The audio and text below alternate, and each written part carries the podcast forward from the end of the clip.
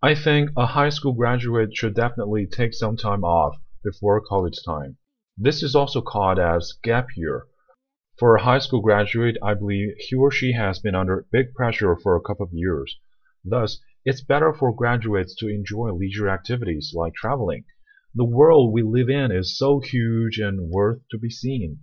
What's more, graduates need more time to consider which major is the best one, to find their own interests.